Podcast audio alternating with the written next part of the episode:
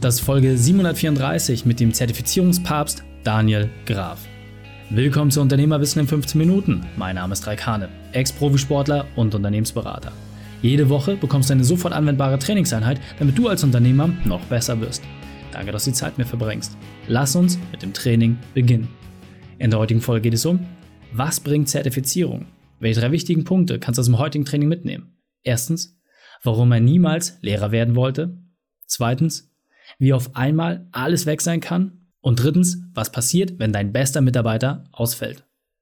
Du kennst sicher jemanden, für den diese Folge unglaublich wertvoll ist. Teile sie mit ihm. Der Link ist reikane.de slash 734.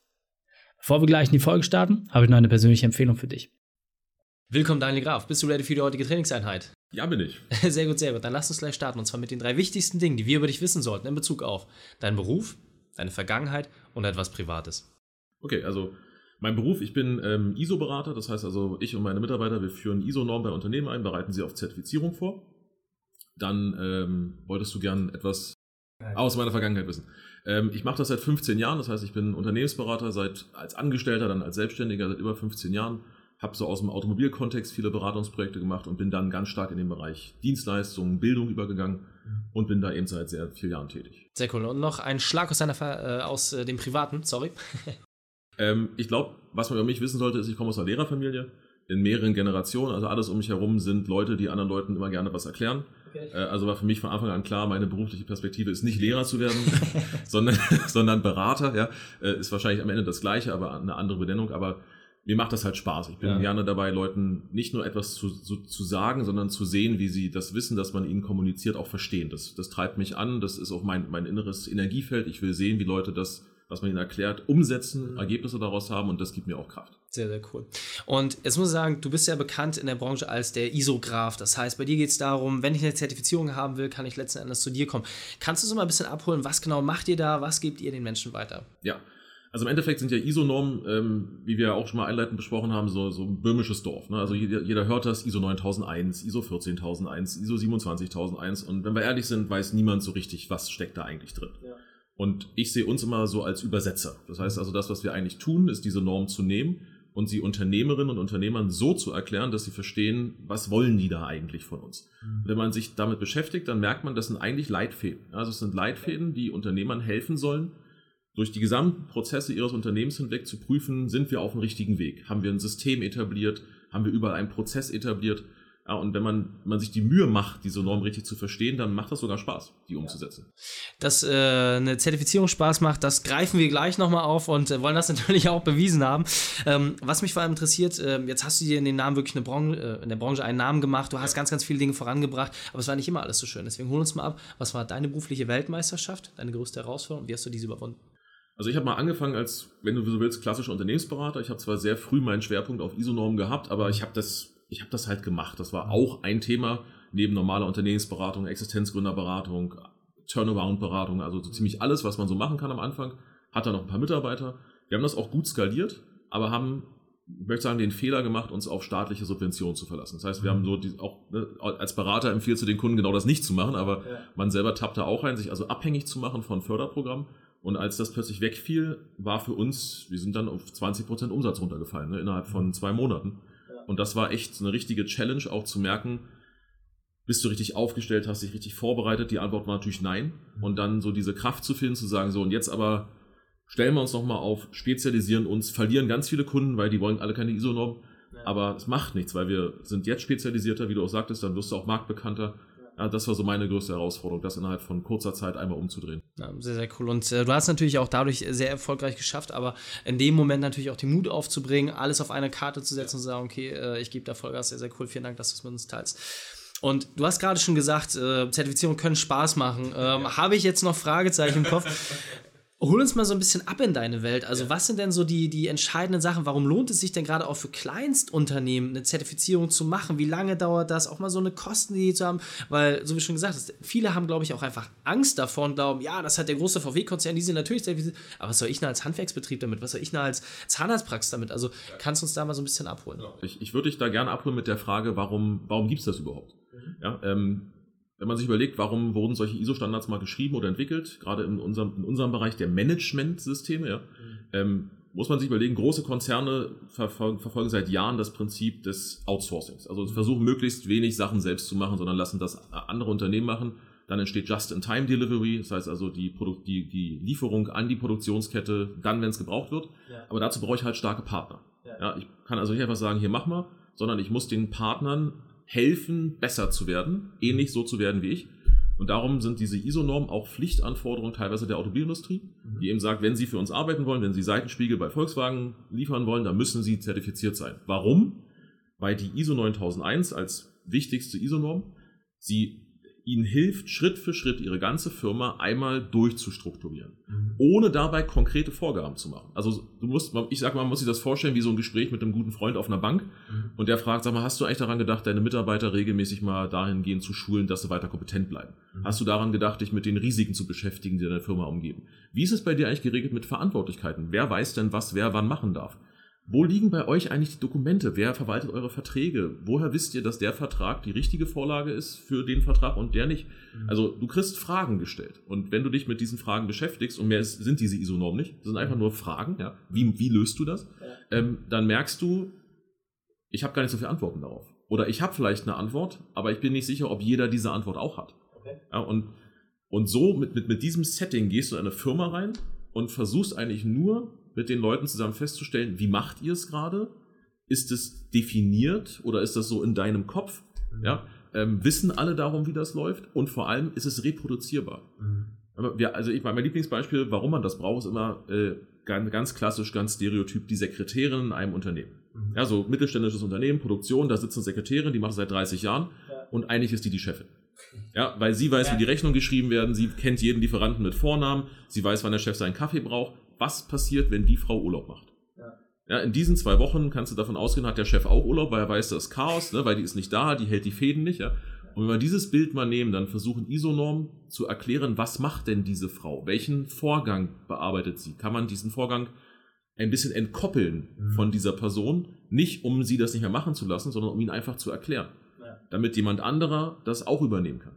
Und wenn man das mal durch eine ganze Unternehmung durchgeht, dann entsteht wirklich wie so eine Art Fließband, finde ich nicht das richtige Bild, weil ein Fließband ist nicht sehr, sehr flexibel, ne? Ja. aber es, es wird alles nachvollziehbarer und somit auch für neue Mitarbeiter einfacher zu verstehen, wo setze ich an. Im Endeffekt versuchen wir alles transparent zu machen, versuchen alles von der Person zu entkoppeln. Mhm damit ich sagen kann, guck mal, das ist der Vorgang, das passiert hier, das braucht man dafür, das sind die eingesetzten Systeme und jetzt, lieber Mitarbeiter, liebe Mitarbeiterin, setz dich dahin und mach das. Ja, und was du gerade schon äh, gesagt hast, es geht vor allem auch darum, dass sich neue potenzielle Mitarbeiter viel, viel schneller in die Prozesse bringen. Das heißt, genau. ähm, ist ein riesiger Kostenvorteil, der entsteht, dadurch, dass ich saubere Prozesse habe, dass ich ein sauberes Onboarding machen kann. Aber jetzt ist ja immer noch nicht die Frage, wie lange brauche ich denn überhaupt? Und auch mal so eine Kostenidee zu haben, weil das, was du gerade gesagt hast, der große Konzern und die Sekretärin, ja ja, jetzt habe ich aber irgendwie mit meiner äh, Sechs-Mann-Digitalagentur, habe ich ja gar nicht diese Strukturen. Warum soll ich denn das trotzdem machen? Also ich denke einmal, weil man damit eine optimale Grundlage schafft, um wachsen zu können. Mhm. Aber also mich fragen Unternehmen manchmal, wann ist denn der richtige Zeitpunkt, sich damit zu beschäftigen? Meine Antwort ist am besten, bevor sie anfangen. Ja, weil ich, dann habe ich mir einen Plan gemacht. Selbst wenn ich mhm. jetzt bestimmte Vorgänge noch gar nicht habe, kann ich sie ja skizzieren. Ich kann mhm. schon mal überlegen, wie würde ich denn vorgehen, wenn das passiert. Ja. Ähm, vom Zeitablauf her würde ich sagen, ist das relativ überschaubar. Also wir sagen mal so zwischen drei bis sechs Monaten. Mhm. Ähm, natürlich, wenn ich jetzt einen Großkonzern habe, die viele Abteilungen und viele Unternehmen haben, dauert das alles länger. Aber so für den normalen Unternehmer bist du innerhalb von drei bis sechs Monaten mit diesem ganzen Vorgang durch. Mhm. Vom Kostenansatz her, je, nach, je nachdem, was man vorhat, kann man immer so irgendwas um die 5.000 bis 10.000 Euro etwa rechnen mit. Zertifizierung, also Beratung und Zertifizierung etwa. Ähm, es ist also auch gar nicht so ein Riesenwurf, den man da machen muss. Ja. Und gerade wenn man sich begleiten lässt, ist der eigene Arbeitsaufwand auch überschaubar groß, weil mhm. was macht man im Endeffekt? Im Endeffekt muss man sich hinsetzen, mit jemandem zusammen seine Prozesse reflektieren, sich überlegen, was muss ich jetzt anpassen, wann muss ich es anpassen, muss ich auch Prioritäten setzen, ich, man muss ja auch weiterarbeiten. Ähm, aber es ist im Endeffekt, wenn du willst, eine Art stehen bleiben, gucken, was ist um mich rum, ja. die Baustellen feststellen, die gelöst werden müssen und dann einen Zeitplan aufstellen, wann löse ich die. Ja. Weil ich muss auch für eine, um eine ISO-Norm zu erfüllen zum Beispiel, muss ich nicht den Prozess schon seit tausend Jahren leben. Ich kann auch einfach skizziert haben, wie habe ich vor, es in Zukunft zu machen. Ja. Und das reicht dann schon, um eine Zertifizierung zu bestehen. Natürlich muss man in der Zukunft auch beweisen, dass man es so gemacht hat, ja. ja. Aber es geht vielmehr darum zu, zu skizzieren und zu kreieren, wie meine Firma aussehen soll. Ja, absolut. Und ähm, was ich nochmal als ganz, ganz wesentlichen Vorteil hier auch wirklich herausstellen möchte, zum einen ist es natürlich, dass ich beispielsweise meine bestehenden Prozesse verbessern kann, ja. aber auch entsprechend äh, neue Mitarbeiter. Aber wenn ich jetzt auch mal ein paar Schritte weiter denke, der Verkaufswert meines Unternehmens steigert sich natürlich dramatisch dadurch, dass ich sagen kann, hey, es ist einfach alles einsehbar und dadurch, dass ich quasi wirklich wie eine Fabrik gebaut habe, da wo das Fließband letztendlich auch drin steht, habe ich einfach genau die Möglichkeit zu sagen, wenn da mal der Geschäftsführer rausgeht, und das ist ja dann wieder eher unser Thema, dann habe ich die Möglichkeit, da auch wirklich jemanden einzusetzen, der ganz genau weiß, was zu tun ist, weil halt alles entsprechend dokumentiert ist. Also insofern, meine Empfehlung ist auf jeden Fall, sich mal genauer mit dem Thema irgendwie auseinanderzusetzen. Frage ist, so wie es gerade schon gesagt hast, ja, wann starte ich jetzt am besten damit? Das heißt, es gibt nicht den richtigen Zeitpunkt. Das heißt, kannst du uns vielleicht mal so ein paar Indikationen geben, wenn ich jetzt einfach merke, hey, das könnte ein Thema für mich sein. Wie kriege ich den einfachsten Weg dazu? Wie kann ich vielleicht auch mit dir besser in Kontakt treten, um, um da ein Abbild zu bekommen? Also der beste Kontakt wäre, uns auf unserer Webseite, über unsere Webseite zu kontaktieren, über www.ifdq.de. Das ist der direkte Weg. Ähm, und wenn, wenn, du fragtest, wann, wann ist so der richtige Zeitpunkt, ich glaube, so die klassischen Touchpoints ist, wie du genau sagtest, Unternehmen überlegen, ich möchte einen Wechsel haben, Firmenübergang, verkaufen weil dann wird's halt wirklich transparenter für alle Beteiligten. Genauso aber auch so, wenn ich an bestimmten Wachstumsstufen bin. Wenn ich so merke, ich würde jetzt gern größer werden, weiß aber nicht so richtig wie, weiß nicht so wirklich wo, weiß nicht wirklich an welcher Stelle. Wir haben natürlich auch Unternehmen, die sagen, wir sind so ein bisschen, haben uns ein bisschen verloren in unseren Abläufen und wollen uns wieder finden. Das sind auch häufig Ansatzpunkte. Natürlich auch der klassische, der einfach sagt, ich brauche eine Zertifizierung und ne, das, das ist dann meine persönliche Motivation. Aber wie du schon selbst sagtest, ich finde das auch, ich finde die Zertifizierung und den Marketing-Effekt daraus, der ist schön, ja. Für mich aber zweitrangig. Ich finde primär ist wichtig, dass Unternehmer sich, Unternehmerinnen sich in dieser Situation einmal die Zeit nehmen, sich mit ihren Prozessen auseinanderzusetzen und das mit jemandem zusammen besprechen. Und das, das ist für viele so erhellend, ja. Also ich kriege häufig so Kommentare wie, Herr Graf, ich habe noch nie in meinem Leben so viel Zeit verbracht, einfach über meine Firma nachzudenken. Ja, aber ich sitze ja an dem Termin mit Ihnen, jetzt muss ich mich ja mit Ihnen unterhalten darüber. Ja. Habe ich noch nie so gemacht. Und dann ja. plötzlich fallen mir Sachen ein, weil ich jetzt stehen bleibe. Weißt du, du kennst das ja vielleicht auch von deinen Kunden die sind ja immer unter Dampf, ne? die ganze Zeit. Wann bleibst du mal stehen und unterhältst dich einfach eine Stunde lang mit jemandem darüber, wie jetzt eure um Dienstleistungsumsetzung funktioniert? Und dann macht es ja in deinem Kopf auch was. Ne? absolut. Ja, und äh, das finde ich ganz wichtig, das Thema am Unternehmen arbeiten. Für mich ist die Zertifizierung auch, finde ich, ein sehr, sehr smarter Einstieg dafür, weil es automatisch wie auch das Verständnis gibt, diese Perspektive, hey, wie sieht jemand anderes mein Unternehmen von außen? So, und äh, das, der Vorteil ist halt, wenn man das vernünftig macht und durch dich begleiten lässt zum Beispiel, dann habe ich da nachher auch war wirklich nochmal einen zusätzlichen Mehrwert geschaffen, sowohl für die Kunden, für mich, für alle. Also ist, eigentlich gibt es noch Vorteile. Insofern, ähm, ja, sehr, sehr cool. Genau, ähm, dann, wir sind auch schon auf der Zielgeraden, deswegen ähm, hast du vielleicht noch irgendwie einen Anhaltspunkt, Punkt, wo wir noch mal ein bisschen tiefer uns das anschauen können. Ähm, hast du vielleicht noch so einen ersten Quick-Win, wo du sagst, hey, darauf solltet ihr auf jeden Fall achten und dann verabschieden wir uns. Also, wenn, wenn jemand da ein bisschen mehr reingucken möchte, würde ich immer empfehlen, geht mal auf unser Portal iso-portal.de. Da haben wir zu allen ISO-Normen, die so, die es so gibt, haben wir ich hoffe, verständliche Erklärung äh, formuliert, weil wir uns auch versuchen, so ein bisschen aus dieser ISO-Sprache herauszubewegen. Also da kann man auf jeden Fall mal einen Impuls kriegen, kriegt auch ein bisschen besseren Überblick darüber, was steckt da eigentlich so drin, was steht da so drin, ohne dass das jetzt fachlich zu weit ausufernd ist. Ähm, das würde ich jedem empfehlen, der mal so ein bisschen einen ersten Einstieg in diese Welt kriegen würde. Sehr cool. Daniel, vielen, vielen Dank, dass du deine Zeit und deine Erfahrungen mit uns geteilt hast. Ich freue mich auf das nächste Gespräch mit dir. Danke.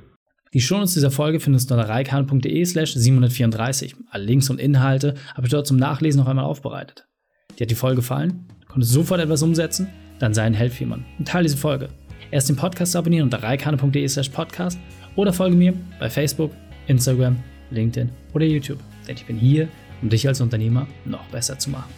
Danke, dass du die Zeit mit uns verbracht hast. Das Training ist jetzt vorbei. Jetzt liegt es an dir. Und damit viel Spaß bei der Umsetzung.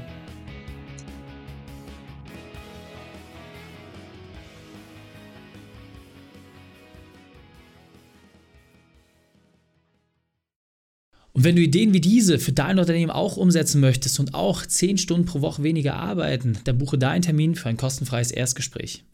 Dann sprechen wir gemeinsam und schauen, mit welcher Methode wir dich am schnellsten voranbekommen. Geh einfach auf reikane.de slash Austausch und buche dein kostenloses Erstgespräch. Einfach eintragen und dann sprechen wir schon bald persönlich miteinander. reikane.de slash Austausch.